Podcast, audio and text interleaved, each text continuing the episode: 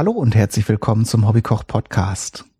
Heute sind wir wieder dran mit der Rubrik Nahrungsbausteine. Und ihr wisst, da ist wieder jemand bei mir, nämlich der Andi. Moin Andi. Moin Kai.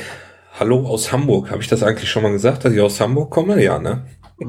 Ich weiß es. Ich weiß äh, gerade nicht, ob du es schon mal erwähnt hast, aber jetzt wissen es alle.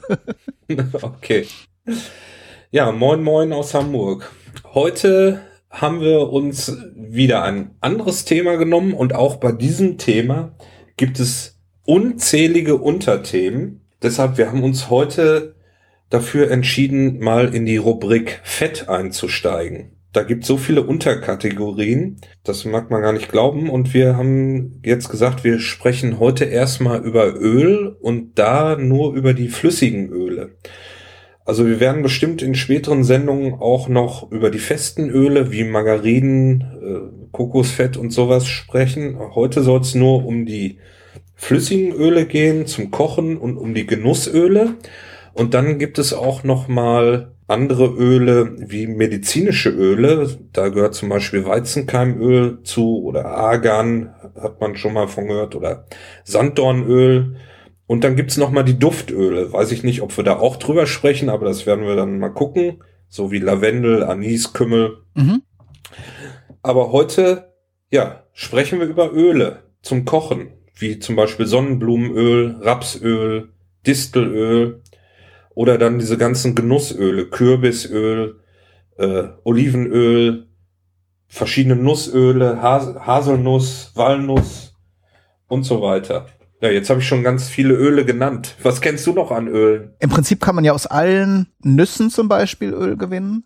Dann gibt es einige fetthaltige Pflanzen, zum Beispiel die Olive hattest du erwähnt. Avocado ist ja auch sehr fetthaltig. Da gibt es ja auch dann nochmal Öl draus und alle möglichen Getreide. Ne? Wobei wir hatten ja in der letzten Folge als Magnesium, ähm, als Magnesiumspender die Weizenkeime. Da gibt es ja auch ein Öl, das aus Weizenkeimen hergestellt wird. Sowas ja. wird mir da einfallen. Ja, bei den Ölen, äh, vielleicht fangen wir doch noch weiter vorne an. Was ist denn überhaupt Fett? Woraus besteht das? Da muss ich jetzt auf meine, mein weit zurückliegendes Schulwissen zurückgreifen und das ist wahrscheinlich auch ein bisschen un unvollständig.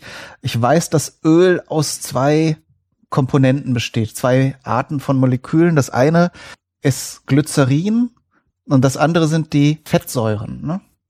Genau. Die Fettsäuren sind das Wichtige bei den Sachen. Es gibt bei den Fettsäuren gibt es verschiedene. Es gibt ähm, da hat man vielleicht schon mal von gehört, kurzkettige Fettsäuren, das sind die vier und sechs Kohlenstoffatome, die zum Beispiel in der Buttersäure drin sind. Dann gibt es die mittelkettigen Fettsäuren, die haben sechs bis zehn Kohlenstoffatome. Dazu gehören zum Beispiel Kokosfett, Palmkernfett. Ähm, und dann gibt es die langkettigen Fettsäuren, die haben 10 bis 22 Kohlenstoffatome. Und da sind äh, zum Beispiel aus äh, Linolsäure und andere Ölsäuren. Dann gibt es die, die Bildungsart davon. Die gesättigten Fettsäuren sind ausschließlich Einfachbindungen zwischen den C-Atomen. Das heißt, C-Atome sind zwei H-Atome abgesättigt, zum Beispiel in äh, Stearinsäuren und äh, vielen anderen tierischen Fetten ist das drin. Mhm. Dann gibt es die einfach ungesättigten Fettsäuren. Das ist eine, äh, eine Doppelbindung, ansonsten Einfachbindung. Das heißt, die doppelt verbundenen C-Atome bilden nur noch ein H-Atom ungesättigt. Das sind zum Beispiel Ölsäuren aus dem Olivenöl zum Beispiel. Mhm. Und dann gibt es die mehrfach ungesättigten Fettsäuren, zwei oder mehr Doppelbindungen. Die kommen dann wiederum in der Linolsäure vor. Die hat drei, zum äh, Linolsäure gibt's zum Beispiel mit drei Doppelbindungen. Das war jetzt alles sehr theoretisch. Ne? Mhm. Ne? Und um noch auf die andere, du sagst, die Fettsäuren sind wichtig, aber nur der Vollständigkeit halber bei den, bei dem, bei dem ähm, Trägerbaustein, dem Glycerin, gibt es noch die verschiedenen Glyceride.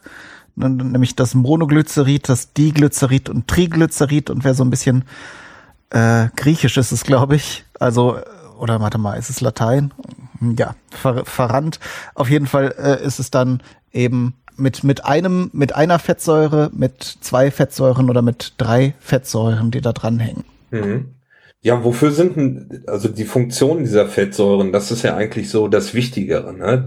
Also äh, diese Fettsäuren sind eben dazu da, den Aufbau äh, von Energie freizusetzen. Also als, aus Fett wird vornehmlich im Körper Energie gewonnen, die wir brauchen zum Laufen gehen, arbeiten und so weiter. Ähm, die Fettsäuren sind wichtige Bausteine für unsere Zellwände. Praktisch äh, der Körper, die Zellen erneuern sich ja ständig bei uns. Und äh, jeder weiß, wenn die Zellerneuerung gestört ist, bekommt man Krankheiten in allen möglichen Formen. Insofern ist, sind diese Fettsäuren wichtig für die Zellerneuerung. Die mehrfach ungesättigten Fettsäuren spielen eine große äh, Rolle bei der Vorbeugung von Stoffwechselstörungen, wie zum Beispiel Arteriosklerose. Und deshalb ist die Fettsäurenzufuhr eben wichtig, dass man die richtigen Fettsäuren zuführt. Und das sind immer die, die eben mehrfach gesättigt sind.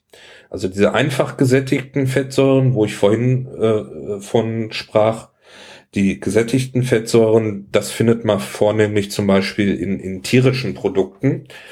Und was pflanzlich ist, ist dann mindestens einfach oder wenn es noch besser ist, mehrfach ungesättigte Fettsäuren. Mhm. Da kann man auch mal auf den, ja, wenn man mal im, im, im Kaufhaus ist, gerade in den Läden oder in den Abteilungsbereichen, wo es um ähm, Bio-Lebensmittel geht, da sieht man dann auch öfter bei Produkten wie Margarinen oder Ölen äh, enthält viel mehrfach ungesättigte Fettsäuren. Genau, bei Ölen zum Teil auch. Wenn, wenn da besonders viele enthalten sind, ist das mittlerweile als Werbeargument ähm, schon bekannt so. Ne? Genau. Ja, ich glaube, äh, das ist der theoretische Teil. Lass uns mal zu dem Teil kommen, der ein bisschen einfacher zu beschreiben ist. Aha. Es gibt eigentlich zwei ganz entscheidende Ölunterschiede mhm. beim flüssigen Öl.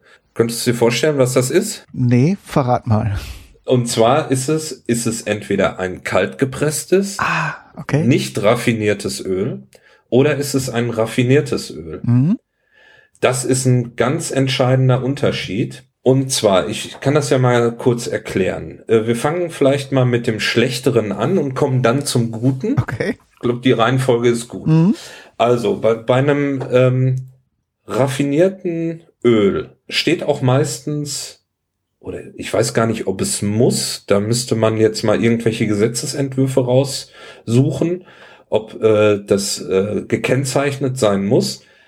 Dann steht auf den Flaschen drauf raffiniertes Öl. Heiß gepresst steht nicht drauf, aber wenn raffiniertes Öl draufsteht, dann heißt das, dass praktisch das Öl äh, die Ölsaat, äh, wir nehmen jetzt mal Sonnenblumenöl. Mhm. Sonnenblumenöl, die kaufen Sonnenblumenkerne ein, dann werden die irgendwie angeliefert, dann kommen die in eine Presserei. Dort werden die schon mal heiß gepresst.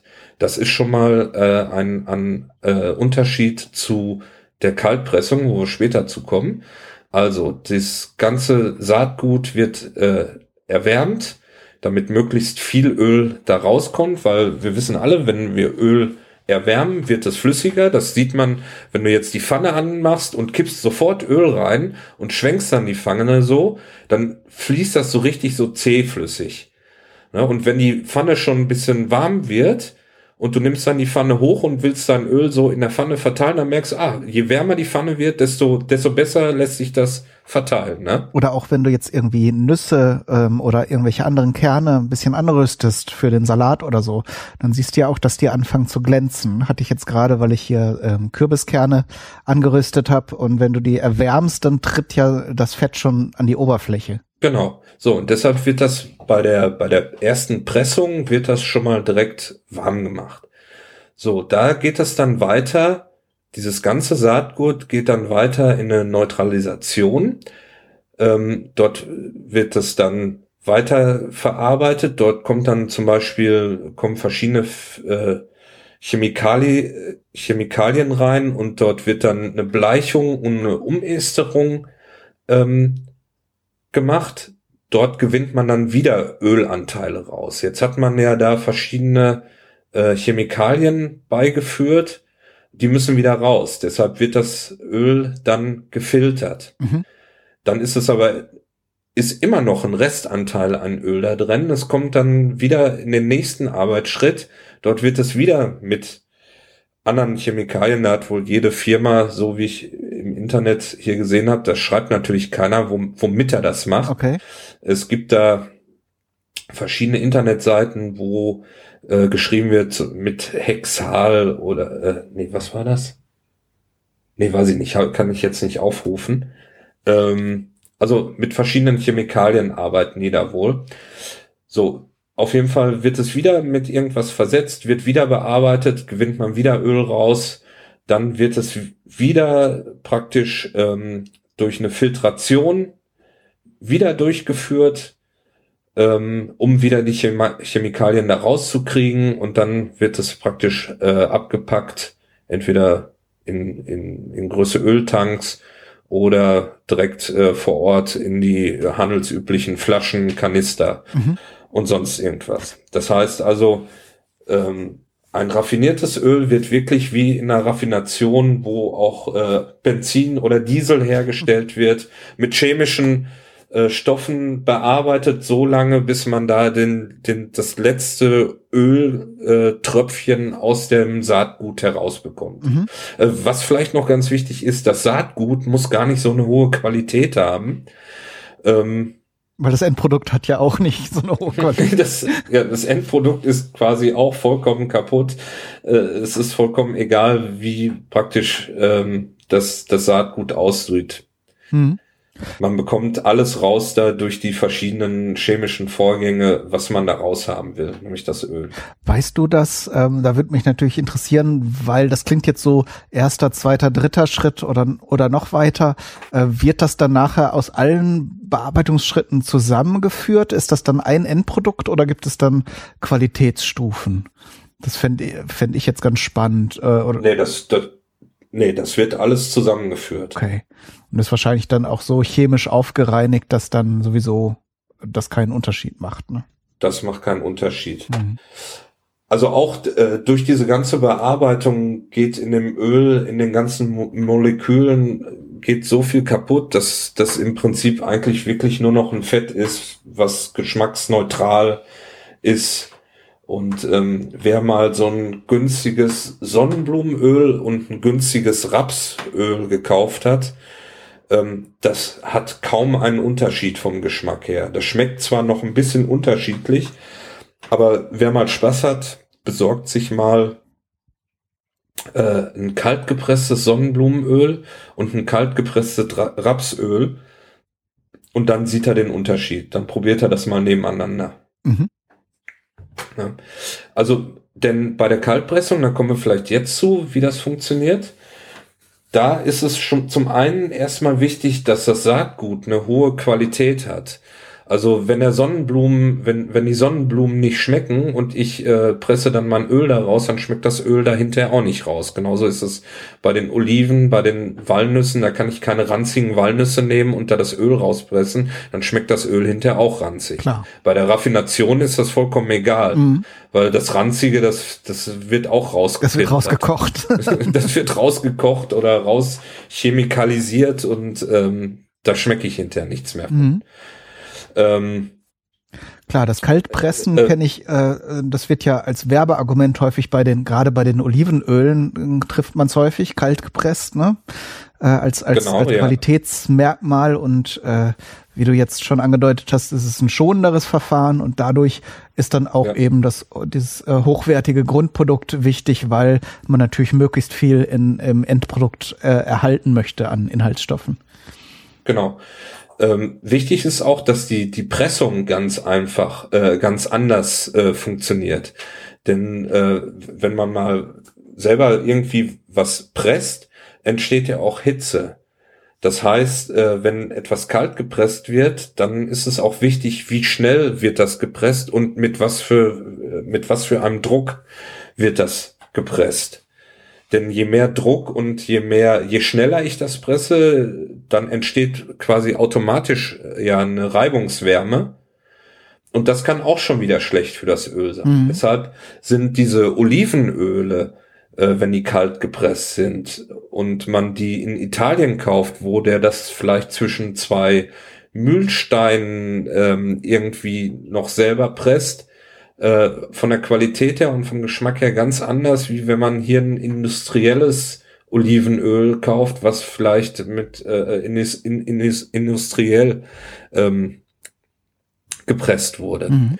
Also das, das kann schon ein Unterschied sein bei ganz hochwertigen Ölen, in welcher Geschwindigkeit das und mit welchem Druck das gepresst wird. Klar, kann man sich ja vorstellen. Also gerade Aromen sind ja sehr flüchtige Substanzen und wenn man das eben sehr, sehr schonend und langsam und vorsichtig macht, bleibt da sicher äh, am Ende auch noch mehr Geschmack drin, als wenn man es jetzt irgendwie äh, durch, durch eine schneller laufende Mühle äh, schickt, dann verdunstet auch schon mal was. Ne? Ja. Ja, wenn das Öl dann gepresst ist, ähm, ist es sehr empfindlich. Öl kann schnell ranzig werden. Gerade jetzt, also dieses raffinierte Öl, da kann nichts mit passieren. Das kannst du in die Sonne stellen, da passiert eigentlich gar nichts mit. Mhm. Aber wenn du jetzt ein kalt gepresstes ähm, Olivenöl hast, dann kannst du das zum Beispiel oder solltest du das nicht in die Sonne stellen, mhm. weil dann wird es sehr, sehr schnell ranzig. Und deshalb äh, sind auch die Verpackungen immer, die Flaschen so grün. Mhm. Äh, Olivenöl würde ja eigentlich toll aussehen, wenn man das mal äh, so in die Pfanne gießt, sieht man ja schon, dass das so eine schöne gelbe Farbe hat. So gelb bis gelb. grünlich, ja. Genau. Und äh, da gibt's auch ähm, so Walnussöl, das hat dann so eine ganz äh, so dunkelbräunliche Farbe zum Beispiel. Ähm, aber macht man nicht, ah, weil die UV-Strahlung. Genau, die UV-Strahlung und auch ähm, Sauerstoff. Also wenn ich die Flaschen offen stehen lasse, Sauerstoff ist auch ganz schlecht fürs Öl, weil das sofort dann anfängt ähm, ranzig zu werden. Genau, ranzig ist ja im Grunde nichts anderes als, glaube ich, auch eine Oxidation ne, des Fettes. Genau, ja, ja. Und das schmeckt einfach nicht gut.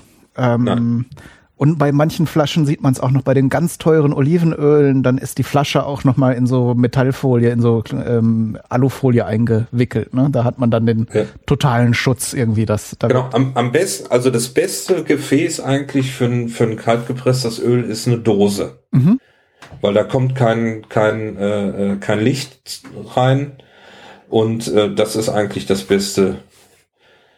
Äh, das das kenne ich noch. Ähm, äh, bei uns, ich weiß nicht, ob das hier im Norden auch bekannt ist, gab es so ein traditionelles Gericht hier, äh, äh, Pellkartoffeln mit Quark und Leinöl. Und das Leinöl, Leinöl gab es im ja. Reformhaus hauptsächlich auch Richtig, in diesen kleinen Büchsen. Das weiß ich noch ganz genau. genau. Also die gab es zu meiner Zeit in, in vier verschiedenen Größen, Aha. das Leinöl. Ähm, ich glaube, was war die kleinste Größe? Ich würde sagen wie viel wird da drin gewesen sein? 50 Milliliter, 100 Milliliter. Ja, waren relativ ja, klein, ne? Also. Genau, weil das eben durch seine, ähm, ja, durch seine Konsistenz und durch seine Molekülzusammensetzung extrem empfindlich ist. Also so ein Leinöl kannst du Pech haben, dass das innerhalb von zwei, drei Tagen schlecht wird, mhm. wenn da zu viel, wenn du es offen stehen lässt. Und deshalb hat man da so ganz kleine Mengen eben hat die Firma abgepackt, äh, weil frisch schmeckt das eben am besten. Genau. Gehört auch zu den extrem gesunden und hochwertigen Ölen. Ne? Kann man wirklich empfehlen. Hat zwar auch einen sehr intensiven Eigengeschmack, aber äh, mhm. lohnt sich schon. Also auch die viel äh, ähm, umworbenen und äh, gelobten Omega-3-Fettsäuren hatten wir neulich schon mal in einer anderen Sendung. Also jetzt wir beide nicht, aber mit dem Alexander äh, hat, hatten wir darüber gesprochen, sind auch im Leinen hier ganz groß enthalten. Mhm.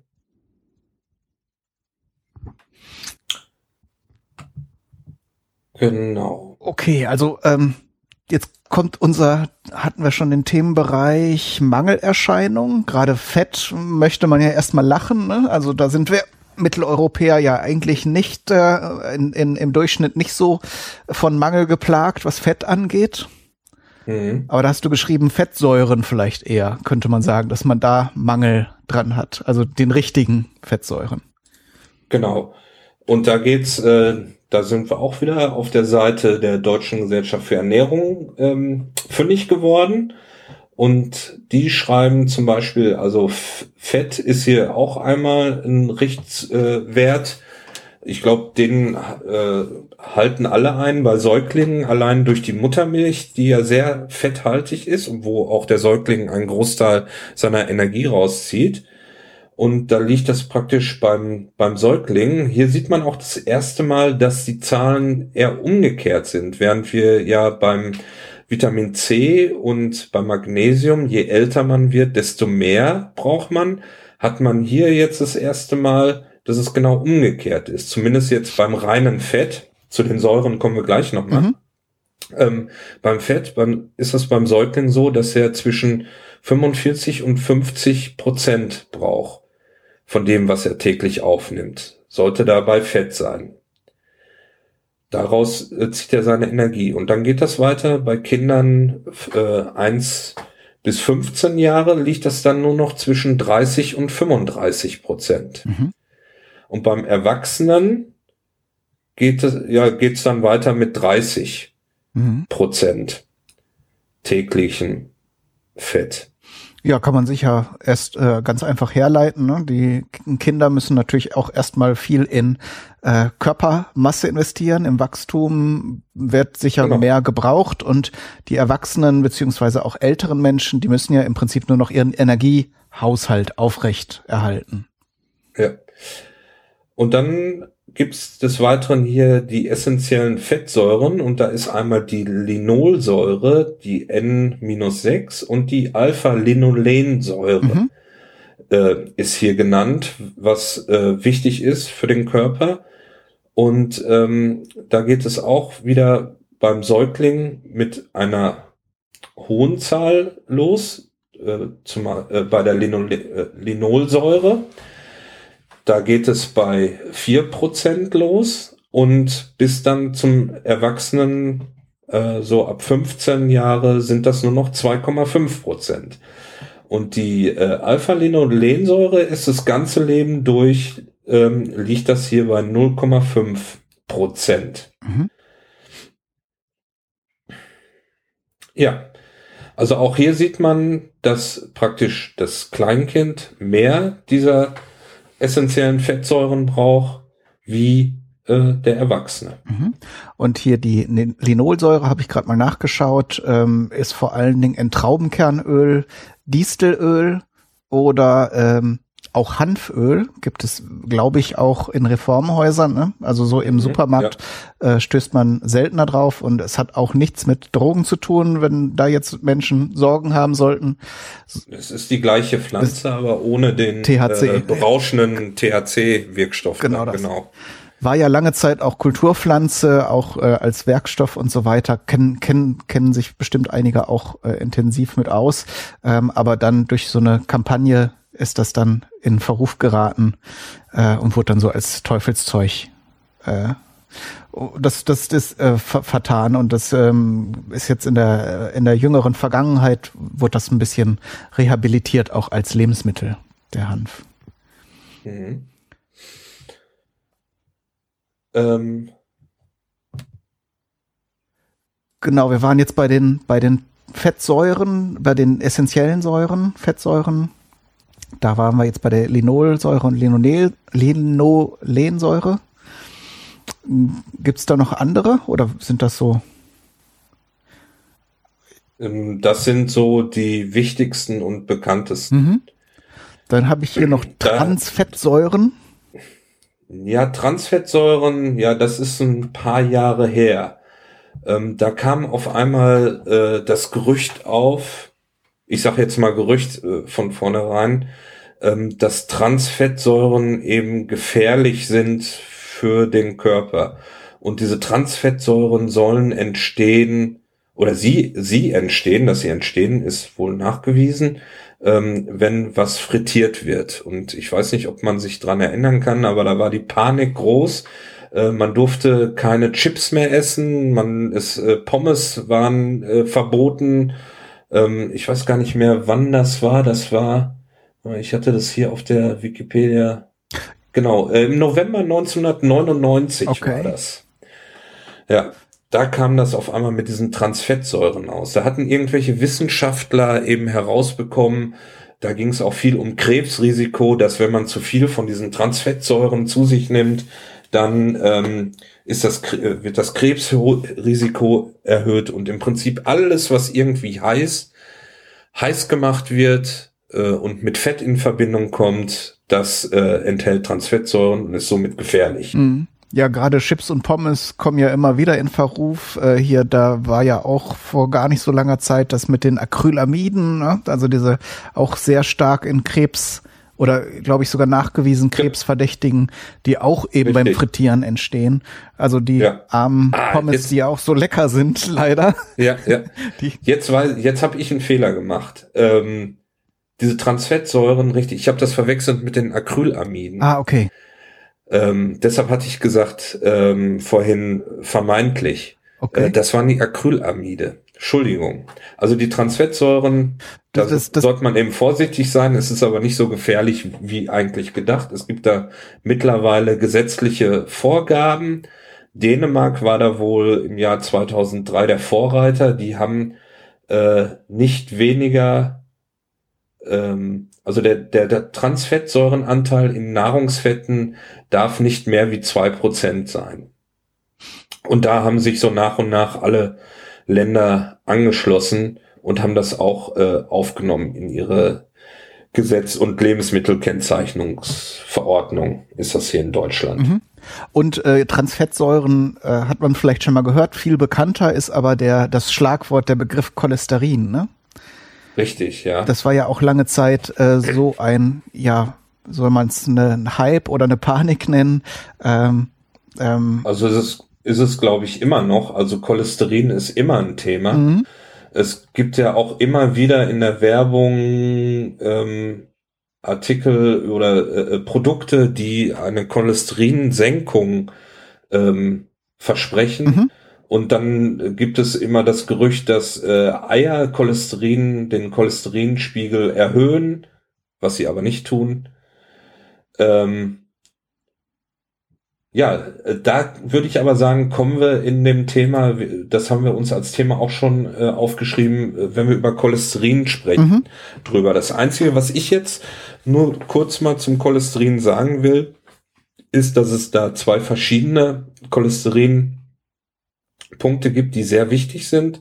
Das ist einmal das HDL-Cholesterin und einmal das LDL-Cholesterin. Das findet man auch, wenn man zum Arzt geht und äh, macht dort eine Blutuntersuchung, dann findet man HDL und LDL.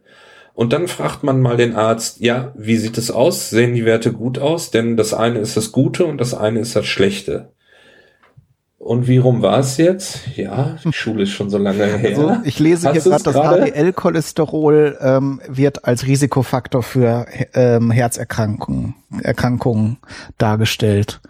Genau, ähm, dann war dann, dann war es so, dass das HDL eben das Schlechte ist und das sollte nicht so hoch sein, während wenn das LDL-Cholesterin hoch ist, das im Gegenteil eher gut ist. Mhm. Genau, es, äh, das steht das da so? Äh, nee, ich habe jetzt hier nur den Anfang gelesen und da steht eben, äh, dass Transfettsäuren das äh, LDL äh, im Blut erhöhen und das HDL senken. Jetzt komme ich gerade jetzt irgendwie, bin ich verwirrt? Wir verschieben das auf Cholesterin. Genau. Ich muss mir das nochmal angucken. Einzelheiten zum Cholesterin dann später. Ab, genau. bevor wir da jetzt irgendwie was Falsches sagen, mhm. schneid am besten das davor raus. genau. Ich glaube, Cholesterin und auch hier die, die, ähm, äh, sag mal schnell, die, die Verwechslung mit dem Acrylamid versuche ich mal irgendwie rauszuschneiden. Ja, das Acrylamid könnten wir noch ruhig drin lassen. Da wollte ich dann nur noch zu sagen, also da, da war wirklich äh, Panik Ähm, das war das, was ich meinte mit frittierten Sachen, mhm. keine Chips mehr, überall Acrylamid drin. Ich weiß nicht, selbst große Tageszeitungen haben, glaube ich, darüber berichtet auf deren Titelseiten, wenn ich mich recht erinnern kann. Ich weiß, dass wir da viele Kunden im Laden hatten, die da sehr verunsichert waren.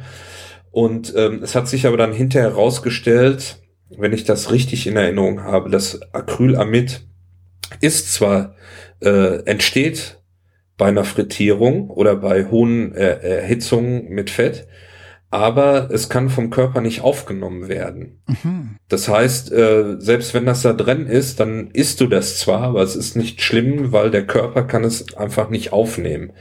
Und es war dann irgendwie, äh, kam hinterher raus, dass äh, wenn du da wirklich ähm, wenn das wirklich ein Krebsrisiko sein sollte, dann hättest du, glaube ich, am Tag irgendwie zwei Tonnen Chips essen müssen. Ja, wie es so häufig ist. Ne? Also genau. Und somit war das dann hinter, ich weiß nicht mehr, ich glaube, das waren irgendwelche skandinavischen Wissenschaftler, die das einmal auch in Umlauf gebracht hatten und äh, die das dann hinterher auch revidieren mussten, dass die Aussage, die sie da getroffen haben, äh, so nicht richtig ist. Ja, häufig sind ja nicht mal die Wissenschaftler schuld, sondern dann kommen Journalisten, die hören irgendwie, ah, krebserregend, machen da eine riesen Story draus, äh, haben sich das ja. aber weder, entweder den, nicht den wissenschaftlichen äh, das wissenschaftliche, die wissenschaftlichen Vorkenntnisse, das zu deuten und machen dann aus einer fliegenden Elefanten oder einer Mücke, heißt es, glaube ich, sprichwörtlich.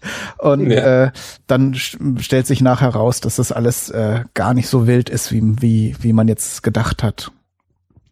Äh, genauso hier ähm, wird ja häufig mit mit Schokolade, dass die ja so äh, extrem gesund ist oder mit dem Rotwein, mit den Phenolen. Ähm, aber da müsste man eben dann Zentner oder Hektoliter zu sich nehmen, um da überhaupt die Wirkungen zu erzielen. Ne? Genau, ja. Gut, haben wir noch was vergessen?